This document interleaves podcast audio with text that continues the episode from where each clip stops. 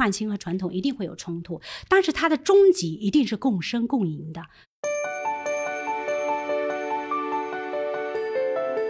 我们自己或者家人在跟医疗体系打交道的时候，我们就会发现，我们太多的东西其实是有提高的空间，而这个行业的创新是比较缓慢的。嗯所以，如果我们一旦能够在这个行业做出一些贡献，对于投资人来说，他这种价值感也是不一样的。整个药物研发来说，它的确有一个现实的场景是不大能脱离人才的。那我们如何在人才的质量上能做到说，我不管你来自于五湖四海，用的什么体系，你到同一个项目平台的时候，我首先给你的是同一个交付的标准，那其实它的质量就非常非常的稳定。技术在往往有的时候它是冰冷的，嗯医患场景里，其实它是特别需要去有温度的，科技加温度两者并存，往前驱动，形成一个综合体。我认为才是对这个产业里可以走得更加长远，也会更有未来的一件事。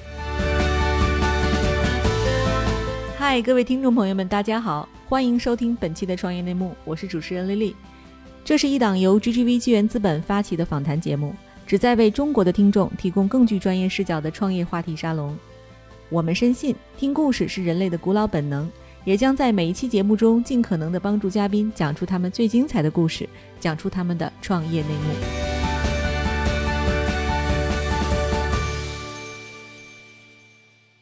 亲爱的听众朋友，大家好，欢迎收听本期的创业内幕，我是主持人 Lily。本期啊，我们要聊一个非常有趣的话题，跟大家都息息相关的啊，就是我们讲 CRO 和药品研发。那么这个话题呢，其实我们很难找到真正好的嘉宾，但是非常幸运，GGV 投资了中国最大的创新型 CRO 公司药研社。今天我们就请到了药研社的创始人和 CEO 孙美林孙总。好，大家好，大家好，我是来自于药研社的美玲好，孙总，这个是第一次上播客是吧？啊，是是我的处女秀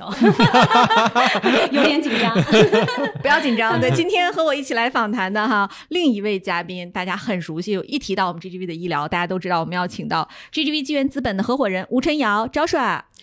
听众朋友们，大家好。对，要不然我们先请孙总介绍一下自己和药研社这家公司吧。好，药研社这家公司呢，其实呃五年多的时间。那么在这五年多的时间里，我们更多定位是一家作为制药企业的药物研发服务的这样的一个科技平台公司。对，哎，什么叫 CRO？你能不能给我们解释一下？这个问题很好哈！我在刚入行的时候，我记得我第一次面试啊，在我创业之前，其实说 CRO，我也说这三个单词是谁？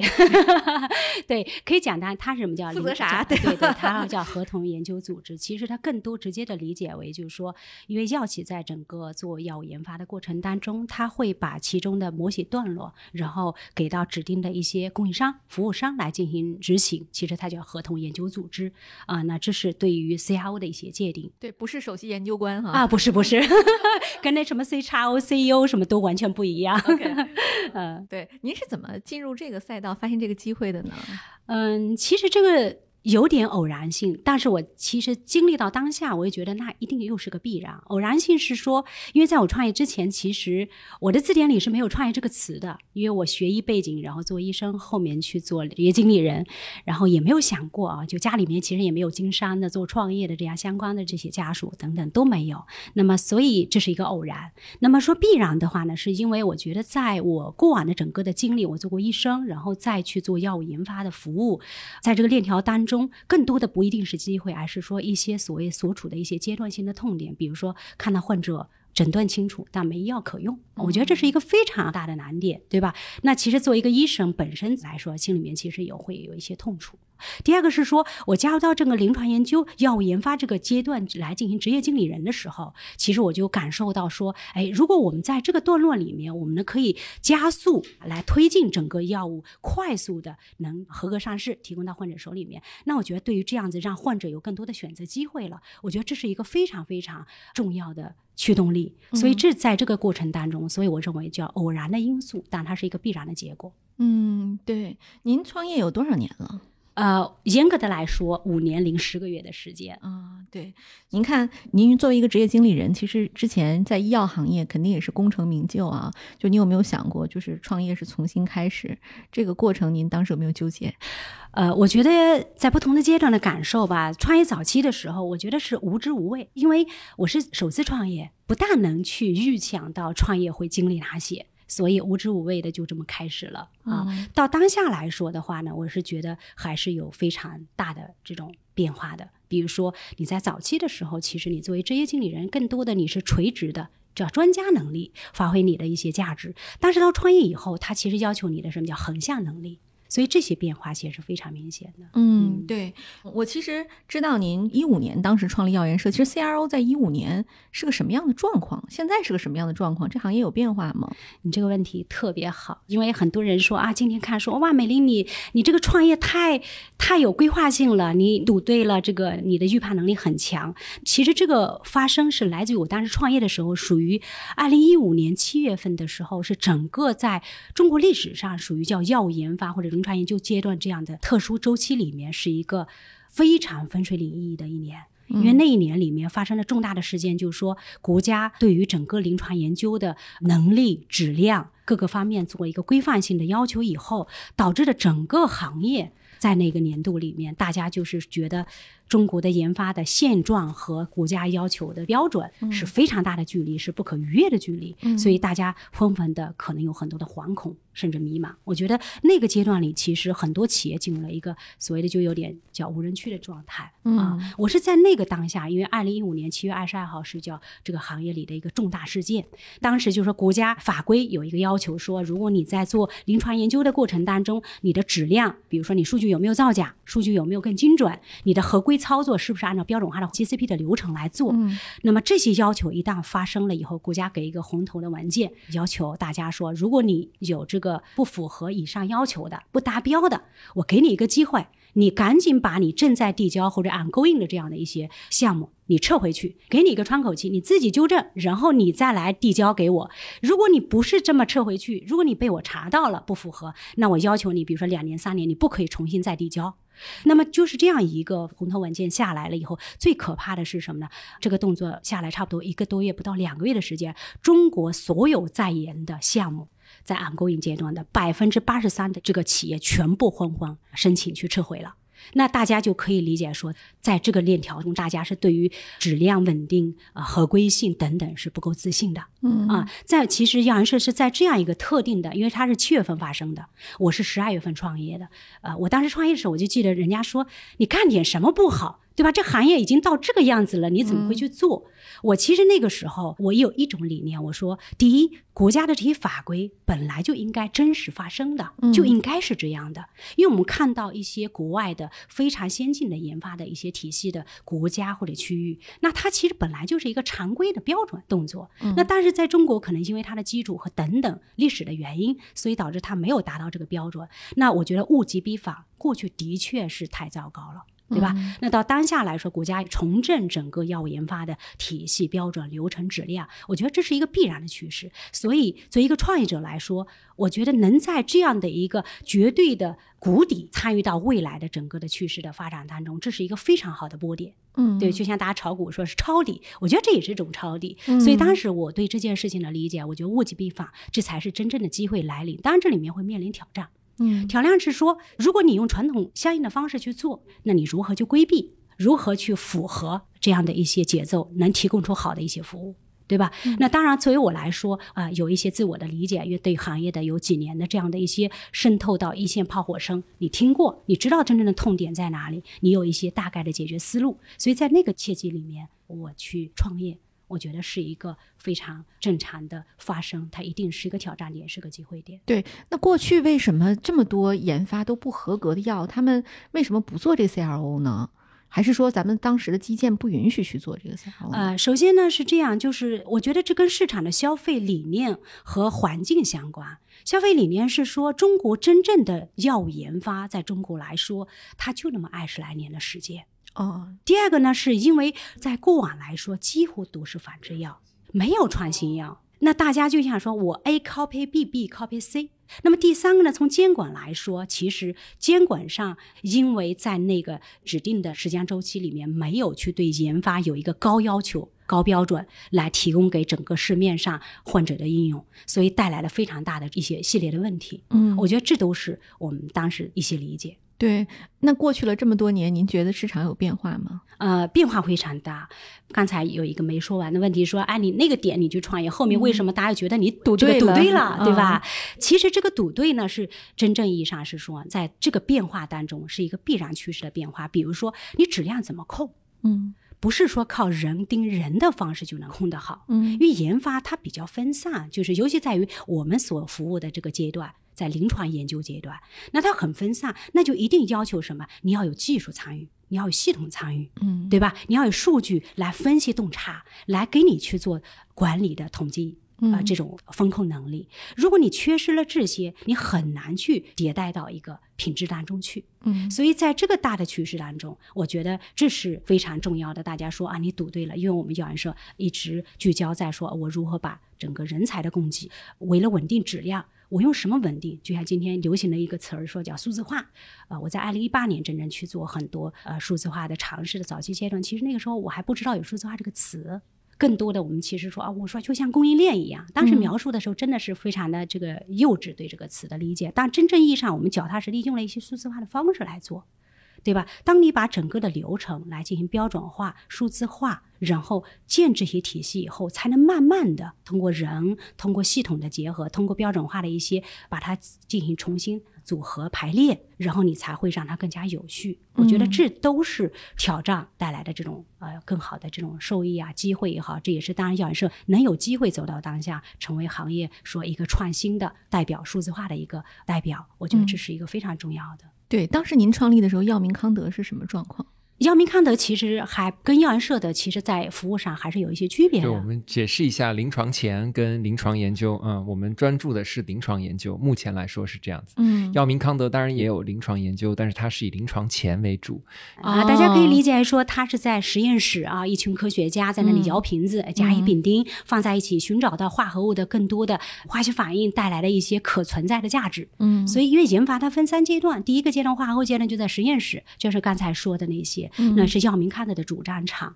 那么第二个阶段就在动物阶段。啊，因为从伦理本身它是不可以直接上来就到人，从实验室到人的，对吧？到第三个阶段，通过动物实验的一些数据来表明它的一些毒性啊、安全性啊，甚至有效性啊，然后才会在国家局被批准给你来做临床的这个阶段的研究。所以到这个阶段才真正的进入到人。哎，我理解是不是就像我平时上医院看病，然后那医生就会说，哎，你用这药试试吧，他会有这种情况，就是说一个疗程，你去找一下那个李教授，李教授现在在做这个药的做个这个研究哈，哎如果是招募就是正儿八经备案过临床实验的话，那么其实你就是一个实验的被试。啊、我就是一个小白鼠，对吧？对，其实其实这刚才丽丽说到一点，说啊，我就是那小白鼠哈。其实这也是我觉得对我们药研社或者对整个行业的一些我们正在创业路上的这些朋友来说啊，我觉得这是我们非常重要的一个使命。我觉得非医疗行业的人，他对整个临床研究，他有一个比较客观的认知，其实患者的受益是非常非常明显的。嗯当然，因为他在权益和风险的把控上，已经有国家法规和医院的一些伦理啊，来帮去前期做了非常好的这种约束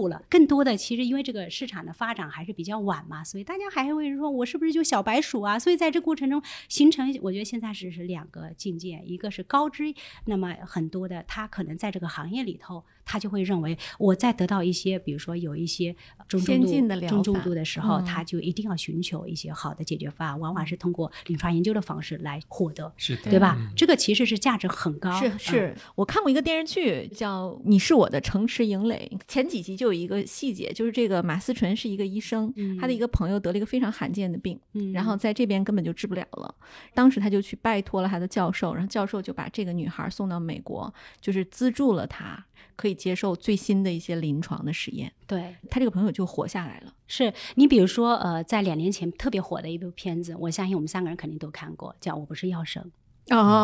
啊。那部片子其实典型的体现了中国在因为很多的药品，它在国外已经完全很好了，对已经完全上市了，对吧？甚至很多年。也用了很多的患者，它是安全的、高效的。或者说已经到了临床三期，我觉对。得安全性这方面是的，是已经受到保证的。对。对，所以但是你看，我不是药人，因为他没有这个渠道，没有这样的研究在做，嗯。所以那可能他就会发生通过这种方式自制啊，或者通过一些地下的一些渠道来去嗯。解决。这个片子其实，在我们整个药物研发领域界来说，从业者来说，给大家的这种震撼，甚至会带来了非常大的这种使命感，是非常非常强烈的。这个片子最后不是他有一段文字嘛，就是说，因为他被抓了，但是也推动了那个新药快速进入医保。对啊，得那个病的人都可以享受到更是的好的，因为那一部部片子其实对整个的患者的教育也做了一个非常大的提升。嗯大家在有一些渠道上会有更多的选择了。嗯以前可能认为就是我能买到什么药，那现在可能在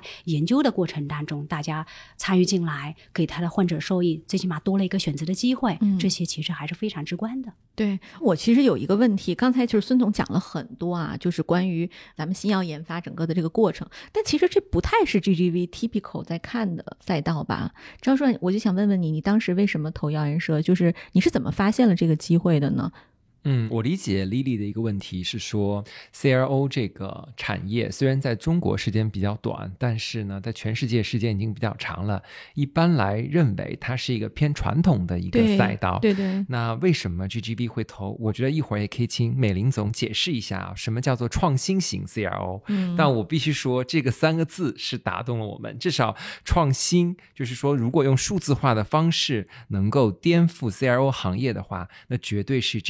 愿意去 bet 的一个赛道，并且我们都相信，只要它是涉及到人、涉及到操作、涉及到流程、涉及到整个的过程的搜集、控制、反馈，不断的在迭代，那这个过程，那我相信数字化或者是互联网公司的一些打法、一些管理的方式、一些系统软件，它一定能够赋能到这个行业。这也是一开始我跟美玲在聊的时候，我们就有这样坚定的这种信念。嗯，当然，具体的这个过程需要靠团队去做啊。但是我们是一开始了解到，就传统的行业，它可能在数字化方面是相对来说落后一些。对但是当美玲总跟我介绍，就说 CRO 公司是怎么做的，如何是用那个纸和笔，然后去记录，拿 Excel，然后导对拿个 U 盘考来考去，不是说一五年啊，一八一九年还有很多公司是这样在做临床研究的。这里面甚至不排除有一些，比如说处方用药的这些数据，在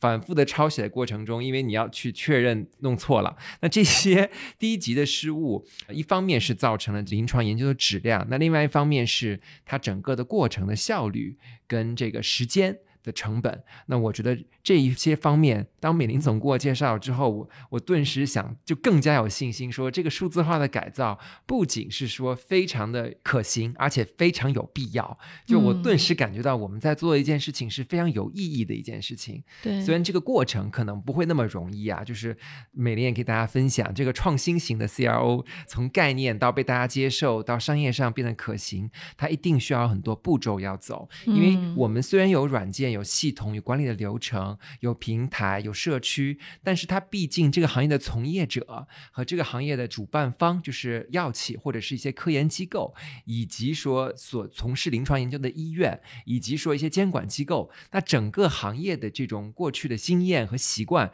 需要被一点一点的改变，包括认知，它也是需要一个过程。我们作为投资人，我们愿意去 bet，我们愿意去赌，我们愿意去伴随跟赋能的这样的一个赛道。嗯，哎，那要不然请美林总再给我们介绍介绍，就创新型 CRO 到底是在做什么？对，其实刚才 Jasper 已经跟我们交流了一些点哈，其实还是这样，就是说传统和创新到底你的区别在哪里？那为什么你要创新？其实创新的代价是非常高的，嗯它不完全是一个财力成本，更多是时间成本，甚至对大家这种耐心哈挑战是非常大的。那我自己是这么理解的。最重要的其实来自于你对这个产业里面的业务场景，不是说因为技术很发达，大家就一定要全都用技术，对吧？而是说在你特定的产业里面，技术渗透进来，它是否有倍增的这种能力和价值，对吧？那在我们在过程中，比如说我举例来说啊，就说一个研究从它立项。计划去做这个研究，到研究结束，平均的周期是在两点五年到三年的周期。哦，你想那么长的一个时间周期里面，这是一个特定，就是长周期。第二个叫多角色。多角色是什么呢？在这个角色当中，刚才就是说有申办方。药厂也有科研机和有一些，比如说研究者，对吧？还有受试者，我们叫患者，叫受试者，还有从业者，还有什么专门做，比如说你是做空间实验室的，你是专门做相应的保险的，它都会在这个整个的一个临床研究的供应链当中，它不下于二三十个主要的角色参与进来。所以那就是我们叫长周期多角色，这是他的一个整个研究的一个业务场景当中非常现实的一个状态。嗯，那那个当时对于我们来说，我们就在想说，长周期多角色，那么限定的，这也就是对传统的一些挑战。嗯你光靠传统，就是我用人管人的方式。人分散在全国各地，嗯然后你一个人啊、发起一个会议，通过电话汇报的方式说一说你那里每一个研究机构它都发生了什么变化。那这个信息它其实是非常的滞后的，而且它不够精准。那研发里面的特质又是什么呢？是要求是数据一定要绝对精准和全面，嗯也就是它真实。精准是对数据非常重要的需求，因为研究研究研究最终是用数据来表达一个结果。你对这个药物研究它是有效还是无效，还是更安全还是怎么样？所以它的最终是为了把数据更客观的呈现出来。所以在这个里面，就是说长周期多角色是它的这种特定条件，但是呢，对它的诉求又要求它绝对精准、绝对新鲜、绝对全面。嗯所以这两个要求碰撞在一起的时候，那我们当时就思考，它一定要通过技术参与进来，对吧？你技术参与进来，比如说你能如何让人在这整个的所有多角色当中，让他来进行什么，在同一个周期里面叫什么叫信息同频？嗯你要把数据能做到真正的这个全面客观。对吧？原始的数据能完全被表达出来，那你只有把数据发生的第一瞬间，一定是根据它本身可授权的相关人，能第一时间同步全部采集，能看到。因为这个，它对于数据的质量才会做到一个最起码的保证，因为它没有办法篡改数据。嗯对吧？就像今天大家说区块链一样，它本身的目标。所以在这里面，我们就看到说，这是一个非常大的机会点。那我们如果能在整个数据来如何性快速流淌到各个相应被权限的角色里面，让它进行同频共享的时候，那么这个就会变成，那你要来做 SaaS 的一些工具。那以前是大家没有这些东西，那你现在要来投入去做。那第二个还有什么成本的问题？成本呢？因为整个药物研发来说，它的确有一个现实的场景是不大能脱离人才的。它不像某一个说，我一把它模型建立了以后，哎呀，我就像一个生产车间一样的，对吧？我一发操作键，所有的标配产品全部出炉。嗯它不是这样一个场景，它是一个动态的。所以在这个过程当中，那也就是人他还是要真实存在的。技术再发达，它不能把所有的人才完全替代掉，嗯所以这也是一个特定的场景。那我们当时就考虑到说，那我们如何在人才的质量上，能做到说，我不管你来自于五湖四海哪个角落，哪家公司。用的什么体系？你到同一个项目平台的时候，我首先给你的是做每一件事情每一个细节的标准先建立掉，建立掉，你只要按照我的这个流程来做到相应的标准，那其实它的质量就非常非常的稳定。我们在人才供给上，我们做了一个非常大的创新模式。当下也的确是要是是这个整个行业内是最大的人才流端口，这我相信也是当时 GGV 比较特别看好我们的点。那这是第二个，就是说人才的供给做了一个混合型的。那么这样的方式，那么第三个模块就像说数据，那这一部分其实是我们在早期创业的时候，其实对它的认知和理解其实还不那么全面。嗯到后期最近的两到三年的时候，数据将会变成教研社非常重要的核心壁垒来进行去递进。那为什么呢？因为我们发现，当数据在都每一个角色里共振共享以后，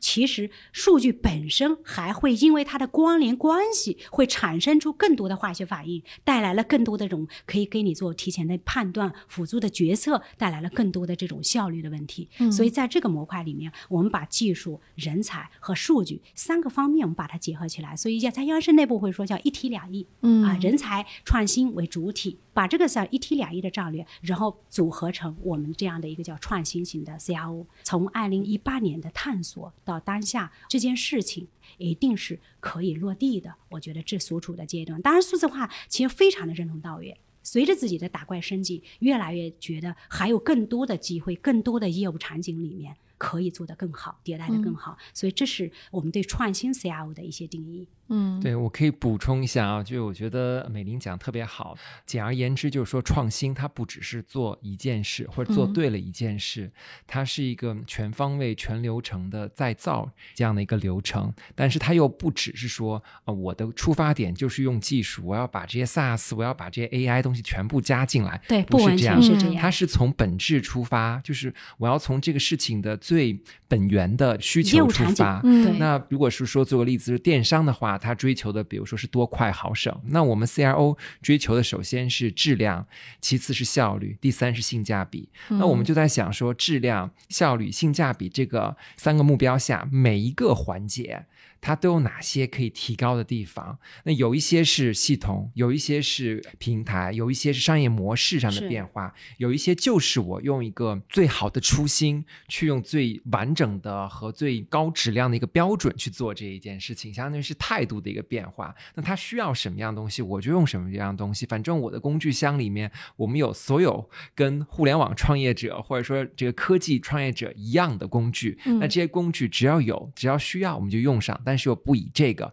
为主要的目的，嗯而是以解决问题为目的。所以这样做下来之后，你会发现它每一个环节都有变化，但是这个变化又不能够简单的用单纯说数字化一个来概括。嗯但是它每一个变化都是依据那个行业所需要的东西而变的，所以对而且也是一个动态不断在变的。所以我觉得这个创新更多的就是说，我们坚信这个东西可以被颠覆，颠覆的过程可能是很多种的这个形态。而且我觉得今天很多的行业啊，在谈到创新和颠覆的时候，可能大家看到就是一个标签哦，你用了数字化，你用了众包，你用了共享经济，它其实里面还有很多的东西，它也在做了很多的提升。这个提升你不是很容易看得到，嗯或者说出来不是那么高大上，但是它嗯是一个系统工程，你却把所有东西拼在一起。对，所以这里面其实做了很多的工作。对，我觉得对 Joshua 特别懂样颜色哈。嗯其实在这里，他刚才提到的，我觉得有一个点，就是说，可能对于外在的人来，更多的看到是样颜色。你看有这么多所谓的好像高技术能力的一些产品模型出来，然后应用。其实他刚才提到有一个就是综合性，我们在内部是这么理解的，就是说，第一，刚才我们说的啊，技术、数据啊、流程啊这样的一些数字化的方式，我定位来说，样颜色还是一家服务型的公司，服务理念的创新也是这个行业里非常缺失的一个重要的核心的竞争优势。嗯那么在样颜色来说，我们硬件你可能能看得见的一些技术产品、数据产品端出来，非常的有光环，或者说有应用的价值、效率上，像我们内部最近有一个词就会变得非常非常有力量，叫做叫温度。嗯，就是一边你做技术的所有的革命，因为你带来的是效率、质量。刚才我们说了很多，还有一个特别大的点，我一直会说，技术在往往有的时候它是冰冷的，嗯但是我们所服务的产业呢，它又是一个医患场景里特定的场景。嗯医患场景里，其实它是特别需要去有温度的。嗯，对吧？有同理心，有温度，服务于这个行业的人，他本身就要有这样的一些价值观。嗯所以在我们内部最近整个的一年多里面，我们会把整个对于科技加温度这个词，嗯我们其实会把它放大或者去学习、迭代、自我要求会变得很高，因为我们相信只有这样两者并存、往前驱动，形成刚才教授说的一个所谓的综合体。我认为才是对这个产业里可以走得更加长远，也会更有未来的一件事。对，听完二位的分享，其实我脑子里有很多关键词跳出来哈。我觉得样颜社做对了一件事儿，就是它其实是在一个混沌的行业中拉出了一条标准，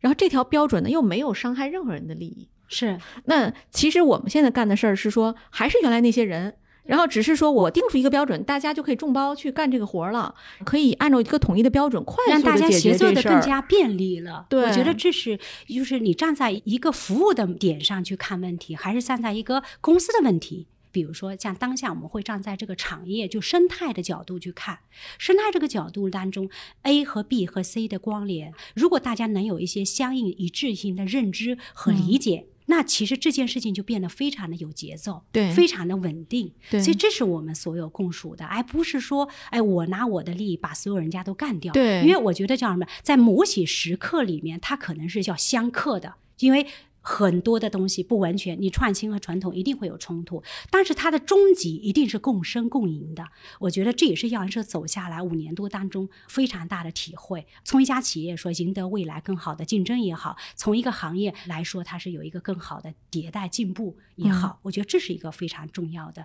场景，是我个人和我的团队也非常非常注重的这样的一个过程。哎，您知道，就是刚才二位聊的时候，我脑子里想到的就是房地产行业。其实这个嗯非常像，就是都是极传统、极无序的一个行业里，房地产里杀出了贝壳嘛，对对吧？我还看过左晖的传记里就讲说，他一开始试图去定一个中介不许拿回扣啊、嗯什么这种标准的时候，是他说几乎全公司上下都不理解，就中介拿回扣就是一个行业的规则，对，大家都潜规则都要这么做，你不让拿了，那这个我们可能就招不到好中介，他们可以自己嗯出去了，就他就坚持了这个标准，所以今天做出了贝壳，当年放任了没有坚持这个标准的，全都没有活下来。对，刚才 Lily 说的这个点哈，其实我们非常重视对于贝壳模型的一些理解、学习和认知。虽然大家就说那是一个呃房产中介，你这个药物研发好像有两个非常大的这种差异，但是其实我们回归本质来看，它的场景很像。多角色流程，刚才说的这个行业里，可能因为大家在这个瞬间的产业的发展里面快速迭代过程中，大家可能形成了一些分歧，或者说一些竞争的方式的不合规。就像亚研社会说的，我们在招 BD 的时候，其实有的时候挑战还是很大的。我其实往往会提出一句话说，在我们这里做销售，我们药研社是坚决不带金的。嗯那么你要思考一下，你脱离这样的一个你认为的重要工具和杠杆以后，你是否可以更好的去完成你的业绩，达成你的个人价值，实现你作为销售的一些愿望？嗯，对吧？往往这个词提下来的时候，你会发现很多人表面上他是觉得挺好的，当然我相信他内心里也想去做这样的人，嗯但事实上来说，可能就会反馈给 HR 会说：“哎呀，这个事情我们知道很好，但是人家行业都不是这么干的，没有怎么办？”在我们内部也是纯，就像销售说这个单子为什么丢了，是因为我们没给钱。我说好，那我们就要建立一个药安社是从来不给任何人回扣的一家公司。接下来，你光有这个想法你不行，那你怎么去赋能说我不用给这个，我给什么？所以这也是一个非常大的挑战。对那我们如何去教育我们的内部员工，让大家去面对这种市场竞争的时候，可以相对长远的去看待自己的未来，嗯对吧？那么第二个来说，我们还得实实在在的给他一些解决工具，就是你不给钱，你给什么？对吧？嗯那我们就会想，那我们给客户带来的这种赋能价值，嗯对不对？他能不能跟通过做一个研究过程当中，能让他个人的能力得到了更好的晋升？嗯那么在过程当中给你搭建了、创新了很多的一些 model。在他的企业内部能受到他的一些管理层的一些认同，我觉得这些其实是非常非常高质的客户维护的、客户开发的一些工具，所以我们就用这样教研室的一些模式来去开展我们的一些工作。所以在这过程中，当我有的时候坚持，这里面其实还回到一个就是企业的价值观问题。那这样子才可能走得更好。所以回到刚才说叫创新 CRO，当然这个到今天，因为我们已经突破了很多的难点啊。当初大家会被打得灰头土脸的回来，嗯因为你不给回扣，所以大家合作的这个对吧？但当下来说，哎，大家形成行业一个标识，说你选择药人社，代表着最起码你没拿钱，对啊，没拿回扣。我觉得这一点，其实当 BD 有一些带回来的时候，他们是非常非常开心的，嗯对吧？就是客户也会觉得跟你合作的是是非常非常的有很好的这种标签。对所以到今天来说，当然这个路还很长，嗯我觉得任重道远。嗨，各位小伙伴，告诉你一件很重要的事情：创业内幕的听众群已经开通喽。在这里，你可以和我们直接沟通，也可以第一时间了解到 GGV 纪元资本线下活动的动态，近距离聆听投资人的独特见解，并且结交其他互联网圈子的小伙伴呢。入群，你只需要添加微信公众号 CYNMXZS，我再重复一遍，CYNMXZS，也就是创业内幕小助手的拼音首字母，并在好友请求中标注“创业内幕”。接下来，小助手会帮助你完成入群操作。我们期待你的加入。哎，其实孙总，我其实很好奇啊，因为医药行业门槛是很高的呀。您一开始在做药研社的时候，尽管我们的理念非常好，您有遇到过什么挑战吗？哎呀，说这个挑战太多了。不同的阶段都会遇到不同的挑战。早期的时候，大家觉得你模式不接受、不认同。我那时候就想说，我这模式从建立到三年后，我们当时就在设想说，三年后这个行业有百分之三十的人接受我们，我们觉得我们已经很成功了。现在百分之八十的客户他都完全是可以接受且应用的。当然，这种教育不完全是药是一家在做贡献。有行业的，有跨产业的，还有整个比如说互联网和认知的等等，共同教育了我们的客户，对吧？这是一部分。那第二个技术如何融合到产业里来，对吧？因为在这个里面，我个人其实在早期的时候是撕裂的非常非常严重的，因为我是不懂技术的人。啊，我不懂代码，也不懂技术的语言，但是我又干了一件非常技术的事儿，科技的事儿。我在找 CTO 的时候，我都不知道怎么面试他，嗯，对不对？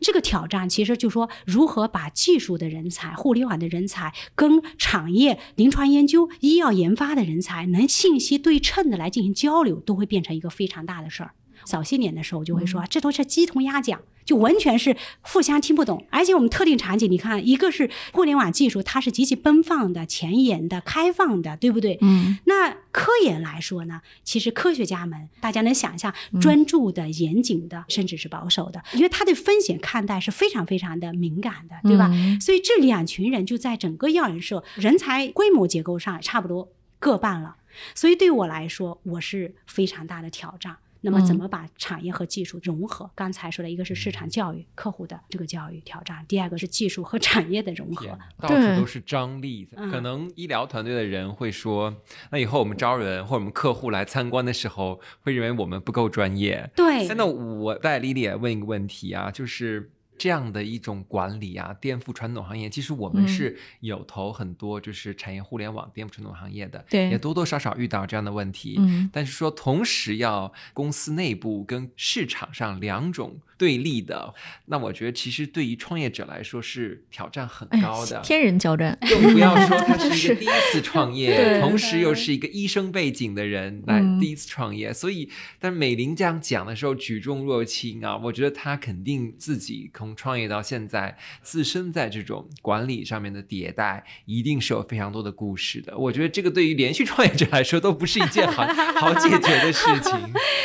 对这个问题，其实没什么。刚才我用撕裂来形容哈，到当下走着走着呢，我其实如果让我去复盘的话呢，我觉得能让我走出这个无人区的，我觉得有两点。第一个是文化价值观先建立共融。嗯，其实不管他从什么产业里来，在价值观上。其实是可以拉到共有的层面里头的，就这些底层不会因为说你是干技术的，所以你价值观就代表某一类，对吧？它其实是一个人的底层的东西。第二个是什么呢？我一直会有一种感受，或者说比较在意的表达，就是什么呢？通过打仗。嗯，来赢得融合。你不能天天坐在办公室里，大家鸡同鸭讲。你发起一场又一场的战争，让他们攻一个又一个的山头。通过攻山头的过程当中，他们自然就在那特定的时期和特定条件下，他们自然会磨合出一个可以不再是鸡同鸭讲的状态。哎呀，对我就我现在想想，就是刚才您说贝壳嘛，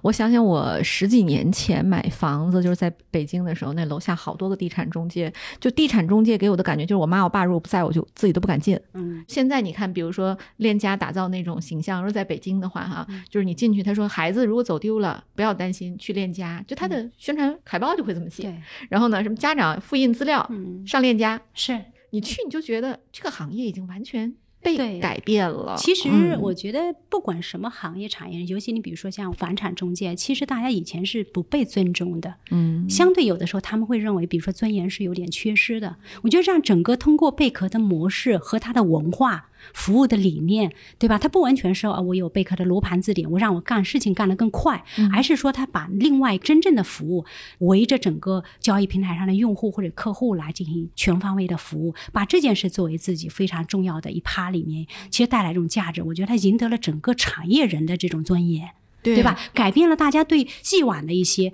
认可和认知，包括我们在这行业里也是。我们过去大家就像说的，说哎呀，这药销售都是带金，就好像老百姓现在每拿一盒药就担心说这个里面有多少这个医生对吧干了嘛？尤其是我是自己做这个临床啊出生的人，我其实是非常非常心痛。本来大家说白衣天使对吧等等的这些几乎都会结束掉。那接下来大家能回归到一个正常的状态，真正的就药物研发的参与者。从业者，不管你是什么角色，哪怕你只是做一些非医学。判断的一些简单的基础的活儿，但是你慢慢的都会找到一种所谓的成就感。当每一个优秀的高品质的药物，或者说医疗器械等等，能很好的去给患者提供更多解决方案的时候，他内心里一定是非常非常的自我感动的。对我觉得这种底层里的东西，其实是服务于这个行业非常非常重要的，也非常直观。尤其对于教研室来说，如果我们脱离这样的一些场景去谈技术改造、谈创新模式，我觉得它不是一个可以天长地久的事儿。对，您还记不记得，就是一开始您的第一个大客户是谁？您是怎么打动他的？哎呀，这个其实第一个大客户还挺高端的，阿斯利康。我从策略上也是希望从高端的市场来切入的。嗯我记得当时为了拿下阿斯利康的供应商，然后有合规的资质来跟阿斯利康去共同去生意去合作，其实非常非常的被虐。虐是什么呢？因为你模型太新了。你想阿斯利康这些 legal 啊各个方面，它非常非常的成熟、健全、优秀，它所有的部门都会来跟你坐在一起，那开一个会。一般传统的公司，大家到那里讲讲我的人员规模是什么样，我的人员经验值什么样，那大家就可以出去了，say 拜拜了，一个小时就够了。我记得特别有心，就那一场竞标是我们做了四个半小时，嗯，对吧？每一个部门。他都会站出来问你，你的解决方案是什么，对吧？你的流程体系，非常感谢这样的高端的客户，因为有了这样的一些开始，所以可以快速通过服务他们来提升我们自身的一些本身没有那么成熟的一些体系。所以这是阿斯利康一说到第一个大单是从他们那里来的，嗯，对，哎呦，那还是挺不容易的哈。非常非常不容易。对，但是其实你想想，就咱们作为一个早期公司，能得到这么大公司的青睐，我觉得一方面得益于就我们确实是当时填补了行业的一个很大的空白，是个机会。对，然后第二就是我们产品力肯定也是在线的，对，坦诚的说，那个时候不能说产品有多么优秀，因为特别早期嘛。但是我觉得是市场里面的一个，就他们在选择供应商当中的一个补充，因为他需要，但是可能当下那个阶段传统可能还有不完全被满足，对，所以这也是我们的切机点。嗯。对，哎，我还其实，在媒体上看到一个数据哈，说当前药研社的 App 和小程序已经覆盖了行业百分之九十五的用户，这个数据非常的惊人啊，几乎就是临床从业者的一个必备的工具了。我就想问问您，咱们这中间在运营上做对了什么事情吗？特别简单，就是用用户带来价值。用户认为这个产品功能是有价值的，我们就去多投入。然后从他的业务场景看，哎，这个痛点被解决，我觉得一切是围着用户价值来做。我们其实创业一年的时候，我们已经实现了行业百分之九十五人的拥有。就是大家经常会说，哎，药研社 APP 是什么？是行业的必备神器，对吧？是行业的工具百宝箱，这么定义。我们在那个时候坦诚的说，养元社四个创始人，因为除了我之外，还有三位联创，没有一个是从互联网公司出来，所以真的不是靠互联网的方法论。打赢的，因为那时候我们还真的不懂什么叫方互联网运营啊，不会不会，一群根本没有干过互联网的人在干了互联网的事儿。但是呢，好在是什么呢？我觉得聚焦在什么，就是产品给用户带来的价值。其实这就是互联网的就是互联本质对其实互联网并不是形式，我觉得带给用户价值这个事情是每一个互联网从业者每天都要问的。对你的产品，你的每一次运营，你都要有一个很清晰的用户价值的依归。对所以可能当时你们觉得自己不互联网，其实非常互联网。对 对，包括到当下，其实我们的团队规模，当然比起那个早期已经非常多了人的规模哈。今天团队的整个管理层结构分工也比较明确了，但美林一直还是有一个习惯啊。我昨天下午和今天上午还分两个四十分钟的时间跟什么？我跟产品经理开会。嗯，这是我的习惯，就是每隔一个多月的时候，我一定要跟产品经理，甚至有的时候我要弯弯的过程，我几乎不会去跟他探讨说你这个功能开了是什么样子，我就会跟他聊的说你跟用户在一起的频率是什么。从用户的每一份调研的模板的结构，到底是不是你被迭代了？对吧？然后你跟客户，谁是你真正的客户？你有没有跟客户？你走没有走到医院的整个运营的场景当中啊？其实我更多的是在这个模块里面，他们投入了多少时间？他们一直会说：“哎呀，美林就是药研社的产品经理，在早期，对吧？”对我的确是整个公司的这个产品的规划，这个是我的非常主要的一个模块。对，您刚才讲到的，为什么产品经理认为您是好产品经理，是因为这个场景可能在伴随您做医生、做职业经理人的时候，他都深深的刺痛了您在工作中。因为要说有嗯的时候创业路上可能会有一些迭代，甚至有一些收获，什么让我特别开心啊什么的，其实他们内部都会知道。我们一个产品被用户的认同啊，是我觉得特别开心的事。我在这件事情上其实一直乐此不疲。各位亲爱的小伙伴，你知道吗？除了创业内幕之外，我们还出品了一档英文播客《Evolving for the Next Billion》，由 GGV 纪元资本的管理合伙人童世豪和市场经理 Rita 杨主持。如果你对东南亚、印度、美国等海外市场感兴趣，欢迎收听来自当地头部创业公司 GVC 的声音。收听及订阅，您可以在我们节目顶端找到 GGV 的小馆，点击进入就能看到我们出品的这档节目了。欢迎喜欢收听英文播客的小伙伴点击订阅哟。其实我们今天聊药研社，我们就不得不提到，就是从去年开始突发的这个新冠肺炎这个疫情啊，然后包括后来的这个德尔塔变种的这个席卷全球，我就想知道药研社应对突发公共安全事件有什么能力储备吗？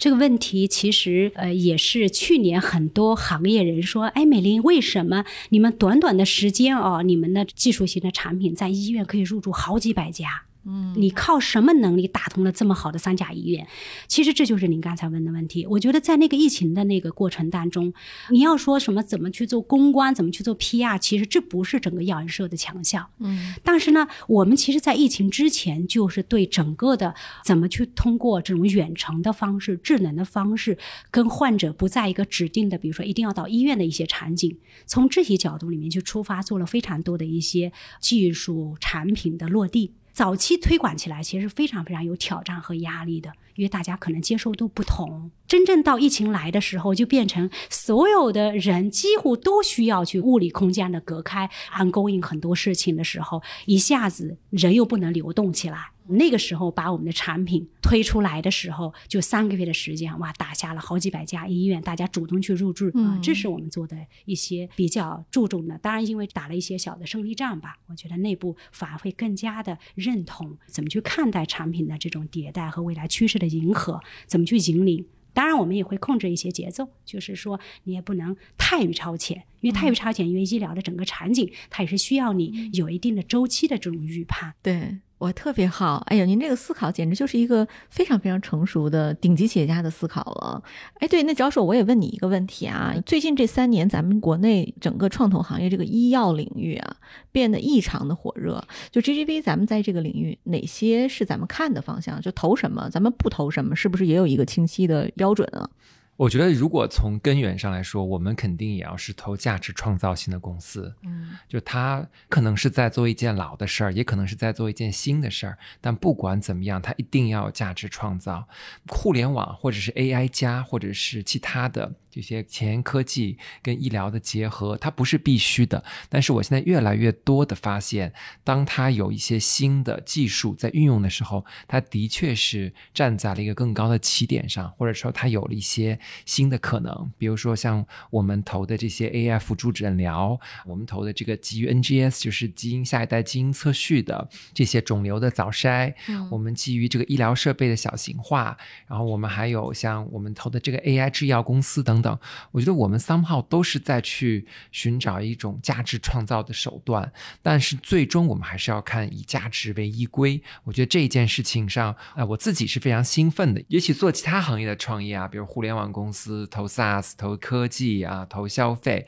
你可能会有很多感觉，因为很多的你的周围的亲朋好友在用这个产品。但是呢，我们这样投的一些公司呢，有些时候我们并不是说大家能够接触得到，或者我们希望他们接触得到。但是当真的时候，我们自己或者家人在跟医疗体系、在跟医药行业打交道的时候，我们就会发现，我们太多的东西其实是有提高的空间，而这个行业的创新相对来说是比较缓慢的。嗯所以如果我们一旦能够在这个行业做出一些贡献，我觉得对于投资人来说，他这种价值感也是不一样的。的。对所以这是我为什么特别喜欢医疗行业。同时啊，我觉得回应刚才这个 Echo 刚才美玲所说的，我觉得过去的十年对于医疗行业、医药行业、医学行业来说，都是一个翻天覆地的变化。不仅有政策层面上，比如说国家对于药品的这种一致性，到最近对于比如说新的创新药，它的一些试验的标准，包括说这个对照组它不能够用安慰剂等等，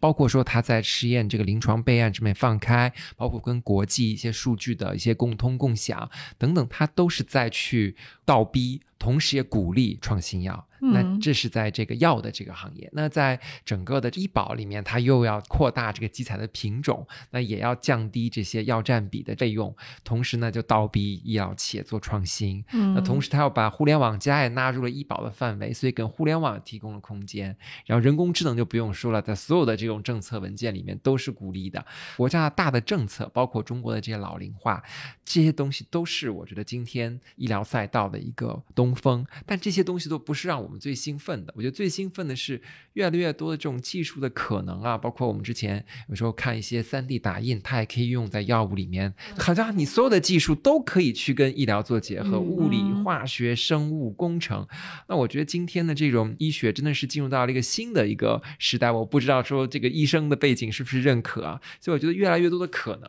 所以我觉得这个事情是让我们蛮兴奋的，而且也是 GGV 的一个特长。Lily 应该知道，我们在前沿科技，不管是这个嗯机器人、3D 打印、人工智能，还是说这些更加互联网或者 SaaS 的这些企业服务安全，我们都有很好的布局。对这一块儿的时候，当我们在去理解医疗行业的时候，其实我发现工程师他跟医生之间，他们是有一些共通的语言的。他们都是一个整体的思考，他们做事都非常有逻辑性，他们都讲究证据，是就他们不是嗯凭感觉，他们一定要嗯 evidence。所以这一些方面，我觉得其实底层是很相是像的，很像的，很相像，是很像对的。嗯所以，当我们互联网行业的投资者，然后我们去接触医疗行业的时候，其实我们发现这个 gap 没有这么大。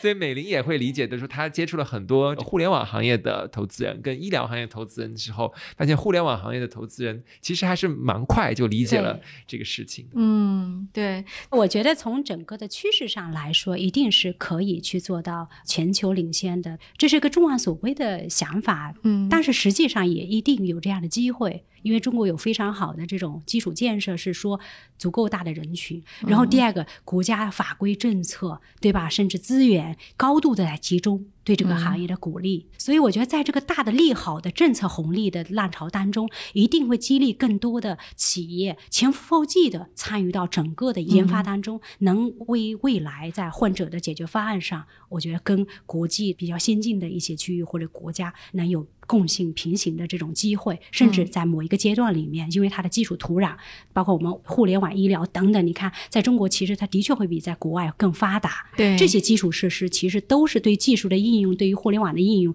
其实都是这个中国的一些特有的好的基础要素，对吧？对对基础轨道、基础建设，所以在未来我还是很有信心。的确，研发它是一个长周期的事情，所以它特别需要有足够的耐心。有长周期的这种预见性，十年后我们再看中国的研发，我相信这个在全球的位置，它有一个非常大的改变。对我这个我坚信，因为其实中国的这个医疗哈还是很方便的。那最后就是我们一个常规问题哈，就请美林为我们推荐对您影响最大的一本书或者一部剧吧。那我觉得一本书的话呢，对我阶段性吧，我觉得影响比较大的，我是毛选。虽然这个话来自于很多人都这么说，但是对我当下来说，这是我自己觉得组织管理上的是吧？不，它还有很多战略思考的问题。如果说一部剧的话，